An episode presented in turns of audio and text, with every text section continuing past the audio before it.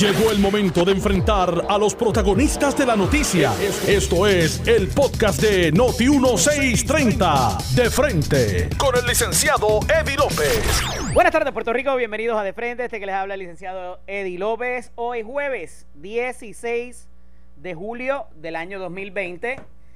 Y para aquellos que pensaban que íbamos a tener un julio un poco tranquilo, pues parece que no. Ayer, más o menos a esta hora, tuvimos la noticia de el allanamiento y cuestionamiento, interrogatorio a la representante eh, Charbonnier Laureano a la hora de este programa.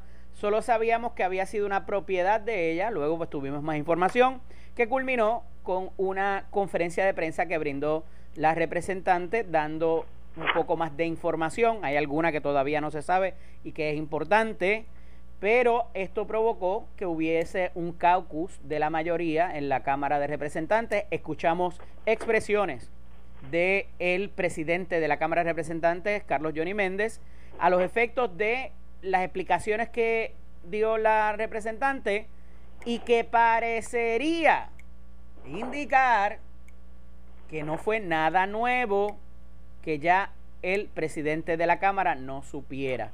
En la línea telefónica tengo al representante Carlos Bianchi y Angleró para comentar acerca de estos sucesos, de lo que pasó ayer, lo que se conoce hoy. No van a relevar de la presidencia en las comisiones a la representante Charbonnier Laureano, entiende que no es necesario el presidente. ¿Qué podemos colegir? ¿Qué sabemos hasta ahora, eh, representante? Bienvenido. Buenas, buenas tardes a ti, Eddie, buenas tardes a todos los amigos de Escucha. Pero yo estoy más que sorprendido por lo que acaba de ocurrir en el caucus de, de la mayoría parlamentaria. Eh, no es el mismo presidente de la Cámara que era tan vocal el cuatrenio pasado eh, pidiendo renuncias y, y, eh, y, que se sacara de posiciones a, a a, personas que ven eh, o que habían rumores de algún tipo de, de acto indebido en la Asamblea Legislativa, igual en el Ejecutivo, una representante presidenta de la Comisión de Ética de la Cámara que en el día de ayer la, la Agencia Federal visita su residencia, como dice ella, aunque sabemos, ya sabemos que tienen una orden de allanamiento, que incautan sus teléfonos celulares y no es hasta hoy que también nos enteramos que sus eh, tabletas o, iPad también fueron ocupadas eh, por el FBI. Digo, yo, sí, yo supongo, ¿verdad? Y tú eres abogado, Eddie. Eh, yo supongo que para arreglar la pantalla no era. Eh, yo, yo supongo que si hay una, si el FBI incauta estos equipos electrónicos con alguna razón, algún motivo fundado, consiguieron una orden de un juez para, para ocupar esta, esta propiedad y, y ver que el caucus de la Cámara eh, atiende como de manera liviana este asunto y despachándolo con que eh, eh, las razones que ella les da el caucus pues son suficientes para no hacer ningún tipo no tomar ningún tipo de acción pues me parece que hay una falta de carácter no tanto del presidente de la Cámara sino de todos los miembros de la mayoría parlamentaria que hoy se hacen cómplices de la representante Charbonnier. Entre otras cosas, el presidente nos dice que la investigación viene corriendo hace tiempo y que parecería él saber eh, cuál es el objetivo o mínimo el asunto del cual se trata. Habla de empleados, pero no se hace la especificación de si es si son contratistas, si son legisladores, si son eh, empleados eh, qué tipo de persona está envuelta aquí y una de los cuestionamientos muy válidos que existe es que si esto se trata de procedimientos en la Asamblea Legislativa, ¿por qué el teléfono personal de la representante y de su esposo y que verdaderamente puede abonar en cuanto a conocimiento para propósitos de una investigación? una representante que no es la portavoz, que no trabaja en presidencia, que no es la que firma eh, fuera de cómo corre su oficina.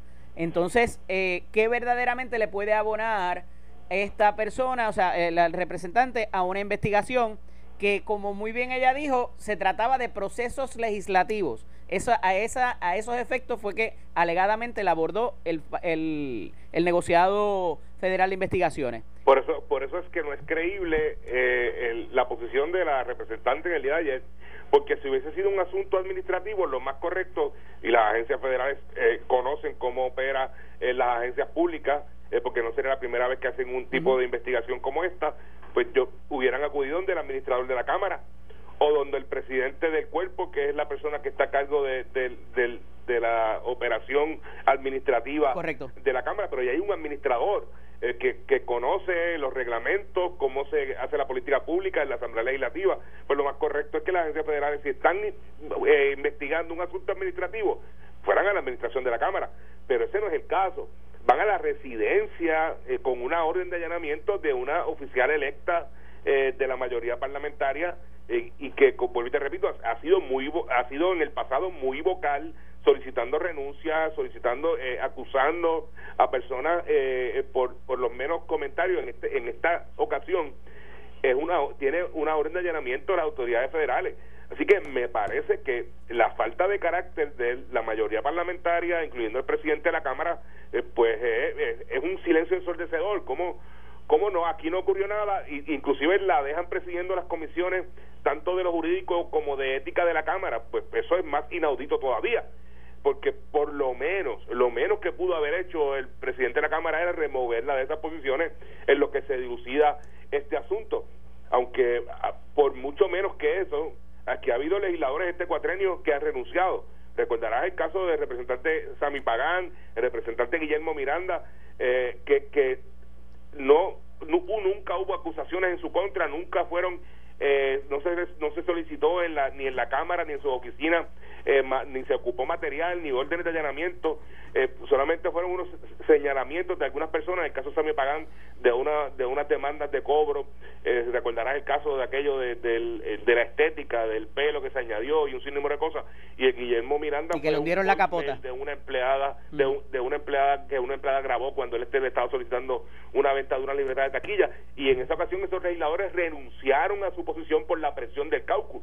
En esta ocasión hay una orden de allanamiento ocupan un material, unos equipos electrónicos y aquí pues no pasó nada, sigue presidiendo las comisiones y no tenemos eh, duda de que ella es una gran cristiana y de que es una gran persona. Digo, eh, yo no yo creo en la presunción de inocencia. A eso iba, representante, porque el que se haya hecho mal anteriormente, ¿verdad? Pidiendo ese tipo, eh, pidiendo la cabeza de alguien, ¿verdad? cuando todavía ni tan siquiera la investigación trasciende que se haya centrado sobre esa persona. Aquí lo que hubo fue un allanamiento, o sea, si fuera por eso, pues allanaron la torre municipal de San Juan, ¿verdad? Y ha pasado diferentes cosas con diferentes personas, eh, pero no es muy preliminar, no es muy prematuro para pedir ese tipo de relevos de responsabilidad. Yo no estoy diciendo que debió haber renunciado a su posición. Yo lo que creo es que no puede haber eh, una duda razonable en, en, este momento de la presidenta de la Comisión de Ética, que es la persona encargada, si alguien mañana viniese con una querella a radicar en la Comisión de Ética contra algún otro legislador por alguna razón, tendría que inhibirse porque en, en el asunto de ella la Cámara no está actuando. Si, si mañana eh, ocurriese que los, el Departamento de Justicia Estatal eh, eh, allana la oficina de algún otro legislador y alguien somete una querella ante la Comisión de Ética, ¿cuál va a ser la actuación de la presidenta de la Comisión de Ética? Así que, que, que hay una hay, hay una doble una doble una doble moral, eh, una doble vara eh, siendo la presidenta de la Comisión de Ética, lo menos que debió haber hecho el presidente era liberarla de esa posición en lo que se deducía este asunto, como ha ocurrido en el pasado cuando ha habido otros asuntos no tan serios como estos, pero ha habido compañeros que se han eh, se le ha relevado de sus funciones como presidente de comisiones en lo que se dilucida públicamente algún tipo de asunto. ¿Qué procede en, en cuanto a la delegación del Partido Popular? ¿Van a, van a solicitar algún tipo de procedimiento ante el presidente? Eh, ¿Van a hacer algún tipo de comunicación? ¿Qué, qué, qué, qué se plantea hacer como delegación? Bueno, yo creo que lo más razonable es que nosotros esperáramos que, que la delegación de la mayoría eh, tomara una determinación en su caucus. Ellos eh, acaban de no tomar ningún tipo de determinación, eh, haciendo menos de lo que el país esperaba, pues por lo tanto no me corresponde a mí hacer este tipo de denuncia y yo eh, no he dialogado esto con el portavoz Tatito Hernández, no sé cuál vaya a ser su posición en este aspecto, pero deberíamos... ¿No se ha reunido el caucus del Partido Popular entonces todavía?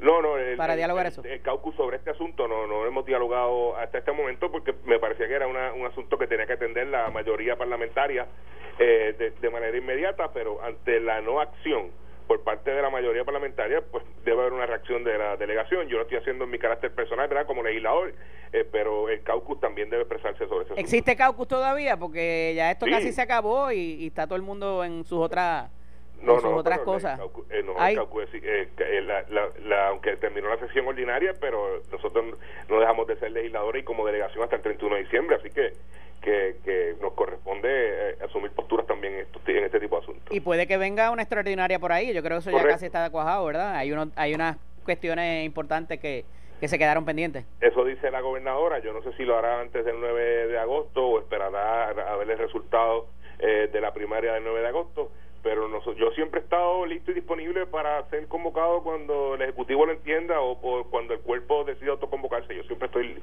disponible para cumplir con mi responsabilidad constitucional. Vi esta mañana una conferencia de prensa en el Partido Popular donde habían unos alcaldes alrededor de uno de los aspirantes a la gobernación por el Partido Popular. ¿Ya usted tiene el suyo? Sí, yo yo eh, hace más de un año, ¿verdad? Eh, informé a, ¿Fiel con el oeste? Que estoy que estoy detrás de la candidatura de Charlie Delgado, eso sin menospreciar la capacidad que tienen todos los demás eh, compañeros aspirantes. Yo respeto las posiciones de los señores alcaldes que la mañana de hoy decidieron respaldar al senador Batia y el compañero Connie Varela, que también estaba en esa en esa conferencia de prensa. de esto se trata la democracia, cada cual escoge cuáles son las personas que más afines con el asunto ideológico y filosófico de cómo se debe hacer gobierno eh, pues te representa en esa papeleta eso fue lo que yo lo que yo hice y lo que he hecho pero el 9 de agosto nos corresponde a todos los populares estar detrás de una sola figura eh, la que salga electa el 9 de agosto para eh, buscar la forma de devolverle al país la, la confianza en sus instituciones que el PNP obviamente no lo representa. Representante, esa, esa comparativa entre uno y otro candidato o candidata, ¿no está como que floja y sosa? esa comparativa entre uno y otro. Sí, la del ofrecimiento, como que no hay no hay emoción, ¿verdad? No se están, no se están tirando. Que, que, no hay tiroteo. Días, eh, la efervescencia en la calle de los populares eh, era extraordinaria, eh, hasta, ¿verdad? Hasta tan reciente como el lunes el, aunque el aumento de contagios pues ha detenido toda actividad política, pero lo que yo estaba viendo en los pasados días era una era un entusiasmo que hacía tiempo que no que no se veía, ¿verdad? Eh, y, y, los candidatos estaban levantando pasiones porque estaban en la calle haciendo el trabajo político eh, que le corresponde de cara a un proceso primarista que ya estamos a 23 días eh, de que ocurra. Así que, que las huestes populares ya estaban activas, se están reactivando. Si, si pudiste ver los números de hoy sobrepasamos al Partido Nuevo Progresista en, el voto adelantado y en encamado, así que hay entusiasmo en la, en la base popular. Eh, el trabajo electoral se está haciendo, por lo tanto los populares están listos para derrotar al PNP en, el próximo noviembre. Yo tengo una teoría que esto es un pacto de no agresión que se filmó y, y a la cabeza está eh, Aníbal José Torres como presidente de la institución lo sentó a todos en una sillita y le dijo, no vamos a discutir entre nosotros y vamos a hacer algo diferente a lo que nos ha presentado el Partido Nuevo Progresista. Bueno, esa, es mi esa es mi teoría. y, para tú tener una primaria que el resultado sea saludable en beneficio de la colectividad, pues obviamente ese debe ser el método. Aquí no, aquí no nos estamos metiendo presos uno a los otros ni nada de ese tipo de cosas. Mientras, mientras otros no debaten porque saben que van a sacar sangre, nosotros debatimos ideas y estamos en la calle haciendo el trabajo eh, cada cual, ¿verdad? Desde su, desde su eh, línea de defensa, pero, pero con un solo propósito. Raúl, lee el periódico, están los números ahí, están está preguntándonos nuestro amigo Raúl Márquez que, que tiene que, que, cuáles fueron esos números del voto adelantado. Ah, están en el periódico de hoy, sí, de, el periódico puede leer, puede leer, sí. Mira, digo, eh, digo, siempre nos llevan una ventaja, en el voto confinado siempre nos llevan una ventaja, pero pues, eso es parte del proceso electoral. Eso, no, están allí los números. Eso pudiera, eso pudiera interpretarse en otra vertiente, pero lo hablamos después. Representante, hay una, hay una controversia allá en el pueblo de Sabana Grande que movió al secretario general del Partido Popular Democrático a darle una advertencia a una de las candidatas. ¿Qué está pasando ahí? Bueno, eh, es un asunto, ¿verdad? Hay una primaria eh, interna de la Pava en Sabana Grande, eh, una de las candidatas, la única candidata que está aspirando, ha utilizado eh, epítetos y, El alcalde es popular ahora mismo, ¿correcto? ¿Cómo? Perdóname. El alcalde es popular en Sabana Grande. El alcalde es un alcalde interino, eh, bueno, está en propiedad, pero eh, pues, fue, por la salida del alcalde Papín Ortiz. Claro. Así que el que está aspirando, los que están aspirando en primaria, el alcalde no está aspirando en esa primaria. Ya. Está aspirando un, un, amigo que es legislador municipal y, y esta señora eh, que ha estado en las últimas semanas, eh, parece que la desesperación de los últimos días de un proceso primarista y sería la segunda vez que aspira a una posición, pues ha, ha sacado de control y está en, el asunto este de la difamación contra propios compañeros de partido eh, y, los que conocemos a Marcos Valentín sabemos de la calidad de ser humano, de el hombre de familia, el servidor público de, de toda la vida eh, y que es muy querido allí en Sabana Grande y que no hay duda que va, va, a prevalecer el 9 de agosto, eh, pero se ha puesto un poquito verdad fuera de control en los lanzamientos de ataques por parte de esta dama y eso fue lo que ha hecho el secretario, hacer un llamado a que se detenga este tipo de actuación que es repudiada por, por la base popular de Sabana Grande. Usted sale de esa de esa área, ¿verdad? Lo que es Hormiguero, Cabo Rojo, todo allá, a, a presentarse ahora como candidato por acumulación. Correcto, correcto. Eh, ¿Qué número hace la papeleta?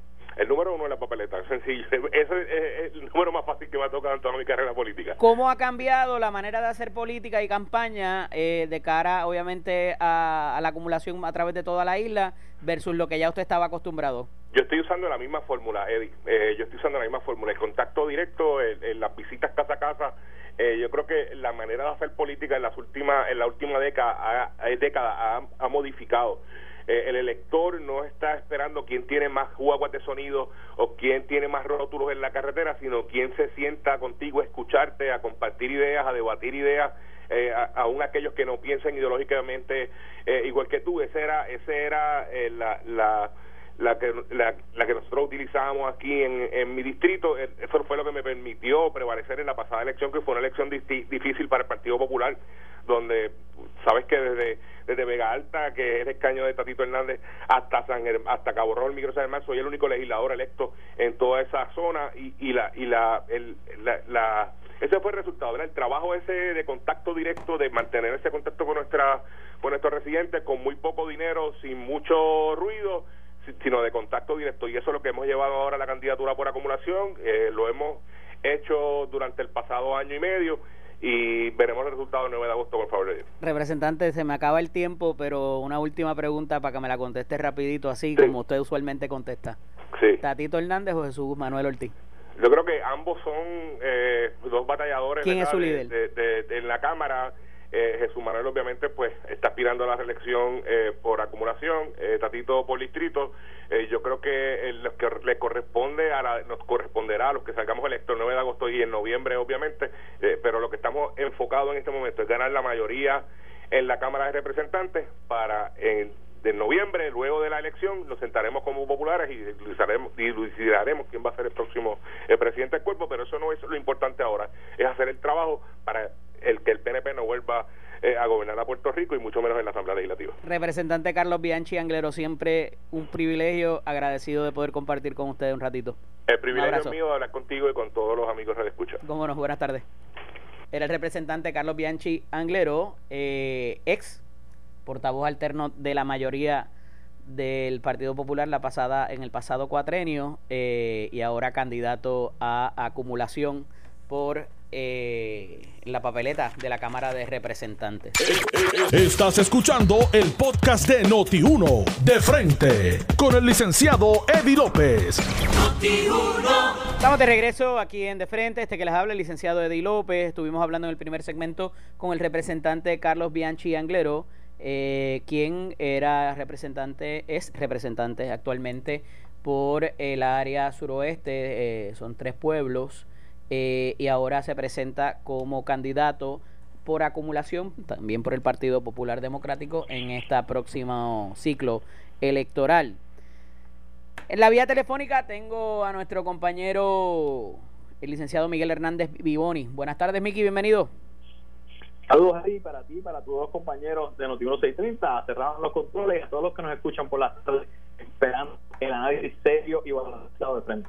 Mira, un poco eh, quería destacar algo que mencionó el representante brevemente y es el asunto de esto del voto adelantado Eh, Sabes que ayer cerraba, era la fecha límite para solicitar eh, lo del voto adelantado, que fue muy controversial en el pase de la reforma electoral y del código electoral que recién se aprobó y que prevaleció el proyecto presentado por el presidente del Senado y una de, de los puntos controvertibles, ¿verdad? Con eso, con ese proyecto era el voto adelantado que parecería que el, eh, los votantes o electores eh, de alguna manera identificados con el Partido Popular lo están utilizando, ¿verdad? han utilizado, decidieron utilizar la herramienta para lo que va a ser el, la contienda primarista del 9 de agosto. Eh, a esos efectos hay otro reportaje que va atado con este asunto. Hay dos adicionales. Uno, el hecho reiterado de que no hay el dinero para correr las primarias, mucho menos la elección. No hay, no cuentan con la cantidad eh, requerida eh, de lo que deberían, con lo que deberían contar. Eso siempre pasa quizás todos los años en todos los ciclos electorales, pero bueno, y más allá de eso, la seguridad que también está atada a los recursos con que cuente la comisión para proveer un ambiente eh, ¿verdad? Eh, salubre para no solamente los funcionarios de colegio, sino la persona cuando se acerque a los centros de votación a, eh, a ejercer su derecho al voto. Y entonces pues te pone de, de manifiesto el asunto de que pudiera muchas, muchas, muchas personas moverse hacia el voto adelantado para no eh, ¿verdad? Tener que acceder a los centros de, de, votación directamente y estar en una fila y tener eh, la aglomeración de personas eh, por razón de lo de la pandemia. ¿Cómo ves ese asunto? Pues mira, primero eh, lo que quiero señalar es que aquellos que en su momento estuvieron gritando FAO con lo de la, la ley, la nueva ley electoral, pues son los que han estado utilizándola a su favor con el voto adelantado y lo que habíamos hablado en aquel momento, que esto era para permitir que la gente tuviese un tiempo adicional y pudiesen eh, evitar los problemas que inclusive la pandemia nos estaba eh, dando como sociedad. Así que el Partido Popular, que tanto estaba gritando FAO, pues ha utilizado esa herramienta que le da nueva ley electoral a su beneficio. Oye, oye, oye, oye. Oye, te corrijo. Te corrijo, son los electores, no el partido como institución el partido es quien lo el partido es quien lo fomenta y te voy a dar otro ejemplo en, en, Río Grande en Río Grande el candidato allí ha estado llevando eh, las solicitudes para los centros de envejecientes Ajá. Eh, y lo han estado haciendo a nivel de todo Puerto Rico. Y qué bien que utilicen el, la ley electoral para eso. Y para eso es que se aprobó y para esos beneficios. Así que en ese sentido me alegra me alegra que se esté dando. En términos de, de la comisión hubo un ejercicio, obviamente a menor escala, pero se vio de que la comisión ha estado preparando y que obviamente tiene los recursos para poder, en términos de sanitizer, de, distanciamiento social, para que la gente que aquellos vayan a acudir a los centros de votación puedan hacerlo de una forma segura el día de las primarias.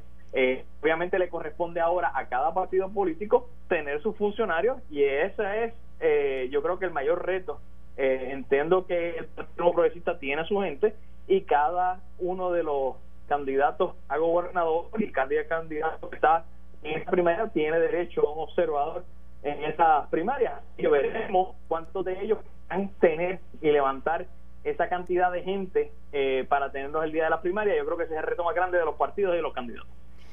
La gobernadora va a hablar hoy a las 4 y 30, ¿verdad? Eh, y un poco eh, la expectativa es en cuanto a cómo se va a, a cerrar o se pudiera eh, volver a lo que es el lockdown, aunque por unas expresiones de ya esta mañana no parecería que va en esa dirección, pero esto afectaría no solamente la manera de hacer campaña por parte de los candidatos, sino también cómo va a ser ese proceso, el distanciamiento social, y todo lo demás, que va a ser también, va a tener algún tipo de consecuencia en el día de la elección, en esos centros de votación, Miguel, que era lo que hablabas ahora, eh, pero más allá de las medidas que se puedan eh, requerir, ¿verdad? Y las mascarillas y lo demás, y eh, lo del entintado del dedo, va a haber una logística distinta, pero no me parece que ahora mismo haya una gran confianza por parte del elector de acudir a esos centros de votación y considerando que no es una elección general,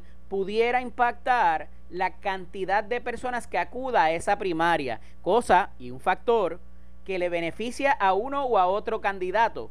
¿Cómo, cómo ves eh, eh, el, el, hecho de la participación versus las posibilidades de uno u otro candidato en la primaria del, del Partido Nuevo Progresista?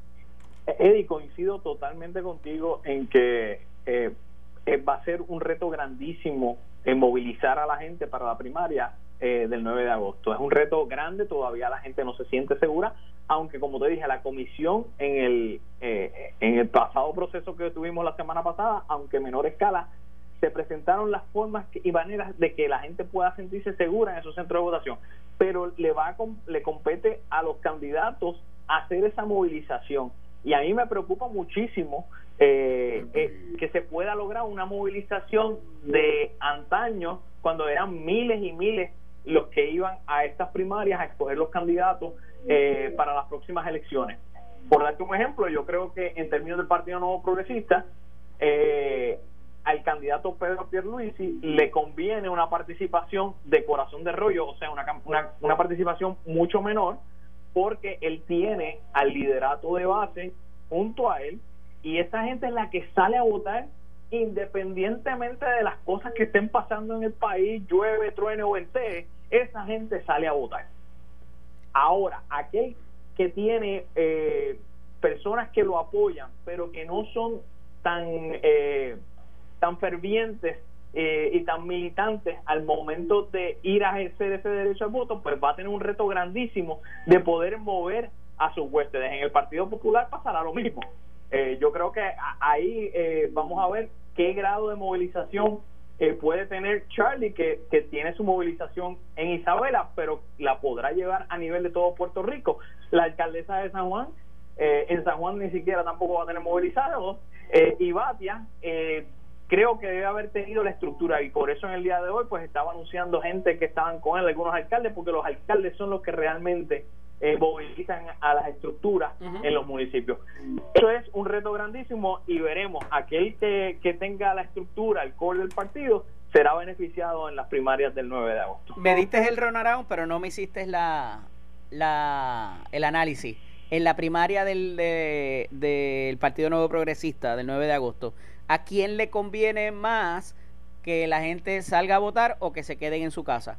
Te, lo dije, te dije, si, si es una participación menor, le conviene al licenciado Pedro Pierluisi que tiene el core del partido eh, apoyando sus eh, aspiraciones y son la gente que llueve, truene o venteo va a salir a votar. Eh, yo creo que la gobernadora ha estado, por eso es que inclusive su, su campaña es mi maquinaria eres tú, porque ella no tiene la maquinaria del partido. O sea, que a ella le conviene que, vote la menos gente posible, es lo que me estás diciendo. A la gobernadora le conviene que vote más gente. Más gente, ok. Pero Pierluisi, no, porque pero Pierluisi tiene ese core del partido junto con él, y esos van a votar. Esa gente son, eh, llueve, trono, va a salir de votar. Definitivo, eh, senador, que saque más votos gana. es, muy temprano para tomarse eso que se esté tomando, ¿sabes? Eh, todavía no, un poquito más. Hoy es jueves, pero más tarde, por favor. Dile que nos invite. Mira, eh, ayer, trasciendo otra noticia suavecito así también, eh, de que habían citado al presidente de la comisión estatal de la investigación de los suministros, del almacén de los suministros, y que él fue personalmente con seis cajas de evidencia para los referidos ante el Departamento de Justicia. Y, ¿verdad? Eh, de ordinario, pues uno sabe que estas cosas pasan, pero que sea el propio portavoz de la mayoría del Partido Popular, del Partido eh, Nuevo Progresista, y que sea él quien personalmente lleve las cajas y que se dé un intercambio entre los fiscales, que obviamente no quiso decir quiénes eran, eh, como que va un poquito más allá de, de la función de, tradicional del legislador. ¿Cómo lo ve? Bueno, él es el presidente de la comisión que llevó a cabo esa investigación en términos de los suministros eh, de, de Ponce. Eh, y que terminó con los referidos que se hicieron a justicia, que a diferencia de la de la investigación que hizo el representante Juan Oscar Morales, que no hizo el referido a justicia, sino hizo referido a todas las demás agencias, eh, la comisión que preside Gabriel Rodríguez Aguiló hizo los referidos a justicia. Así que yo imagino que él le está dando eh, seguimiento e importancia porque constantemente cuando él aparece en, cualquier medio de comunicación le preguntan y están constantemente están detrás de lo que está pasando con esa investigación y imagino que quiere saber de primera mano por dónde van los fiscales, cuál es el seguimiento, cuál es el término y eh, poder discutir cualquier eh, interrogante de la evidencia que él pudo recopilar en la pasada eh, vista pública. O sea que esto es completamente eh, por el bien de un trabajo bien hecho. Bien hecho. Como nos tiene acostumbrado Gabriel Rodríguez a hacer un buen trabajo. Ah, no, yo no te estoy, yo no te estoy eh, de ninguna manera, eh, ¿cómo se llama? haciéndote, cuestionando e, ese, esa, ese punto. Lo que pasa que no es lo que usualmente ocurre y mucho menos que se le dé tanta publicidad. Ayer no habían tantas noticias, pero estaba pasando lo de la, lo de la representante eh, Charbonner Laureano, ¿verdad? Que yo creo que era bastante importante, pero eh, ese asunto, o sea, lo esperaron a, que saliera y todo de esa de ese de ese encuentro y considerando que esto está en la etapa esa de los 90 días, ¿verdad? De la investigación que hace justicia para entonces referir. Correcto, correcto. Eh, pero yo creo que es un momento importante porque la gente ha estado cuestionando el hecho de que la la legislatura, especialmente la Cámara de Representantes, no comience un proceso de investigación inmediato, eh, pues muchos dicen que no lo debe hacer por las cuestiones de que se puede decir que esto es eh, por la primaria, otros dicen que deben esperar la, eh, las investigaciones de rigor, yo creo que está siendo prudente, pero diligente. Prudente en términos de esperar que las estructuras de gobierno hagan su análisis de la investigación que, que él hizo, y a la misma vez diligente en darle seguimiento para que esto no se paralice y se pueda llevar hasta las últimas consecuencias. Y de una vez le recuerdas a todo el mundo que ellos fueron quienes hicieron la investigación y que arrojaron estos resultados y que esto es la administración de Wanda Vázquez y que Pierluisi no tiene nada que ver con eso y estamos sólidos con Pierluisi y nosotros fuimos lo que... ¡Qué casualidad! Ay, bendito, esas conspiraciones tuyas. No, no, oye, lo que es tanto, eh, esto es broma, ¿verdad? Eh, lo que hay, el trabajo que hizo Gabriel Rodríguez Aguiló a, a, la cabeza de esa comisión, así también como el representante Juan Oscar Morales, pues obviamente no, no tampoco somos ingenuos, ¿verdad? Hay, un, hay una situación política dentro del partido, eh, pero la realidad es que condujeron los trabajos, hicieron un buen informe y, y que siga el proceso, ¿verdad? Eh, sin, sin protagonismos de más ni de menos. Eh, que se sepa la verdad y que y que pues procedan como tenga que proceder pero pero lo que sí te digo es que vamos a estar vigilantes también de qué va a pasar después del 9 de agosto con esas investigaciones, si va a haber el mismo tipo de protagonismo y si va a haber el mismo tipo de interés por ella. Estoy seguro, Eddie, que tú eres el que el día 10 vas a estar preguntando si Gabriel se fue a reunir con la gente de justicia a darle seguimiento. Eh, estoy seguro de eso, eh, que se va que se va por parte de, los medios, van a estar dándole seguimiento eh, para evitar eso mismo, que lo que puede ser... O sea, que estás abrazando la posibilidad de que Wanda Vázquez va a ganar la elección. No, porque he dicho, yo no he ah. dicho eso. Ah, ok. No, no, porque como que entendí que... No, no, lo que estoy diciendo es que tú le vas a dar seguimiento el día a día, porque muchos medios de comunicación piensan que esto es solo por la cuestión primarista. Y yo entiendo que no, que Gabriel es un representante diligente y lo que está haciendo es, como te dije, con mucho cuidado, siendo diligente eh, su trabajo. Y el día 10 estará nuevamente, o esa semana, eh, dándole seguimiento a su investigación. Veremos a ver. Mira, pórtate bien, a ver qué dice la gobernadora hoy, que no nos encierren más. Mira, estoy seguro que la gobernadora habrá de tomar algunas eh, medidas en términos de, de los sitios donde están habiendo aglomeraciones, específicamente las barras, los chinchorros, y estarán eh, diciéndole a los dueños de este tipo de negocio que el que vaya a consumir bebidas alcohólicas tiene que ser dentro de un local eh, y, y que beba con la mascarilla puesta o que se compre la que tiene un zipper. Eh, o que se, y se reduzca el horario de, de, que ahora actualmente tenemos hasta las 10 de la noche pues que se, se reduzca Eso puede pasar. Veremos a ver. Saludos a la señora que manda en tu casa. Un abrazo. Así será. Esto fue el podcast de Noti 1630. De frente. Con el licenciado Eddie López. Dale play a tu podcast favorito a través de Apple Podcasts, Spotify, Google Podcasts, Stitcher y notiuno.com.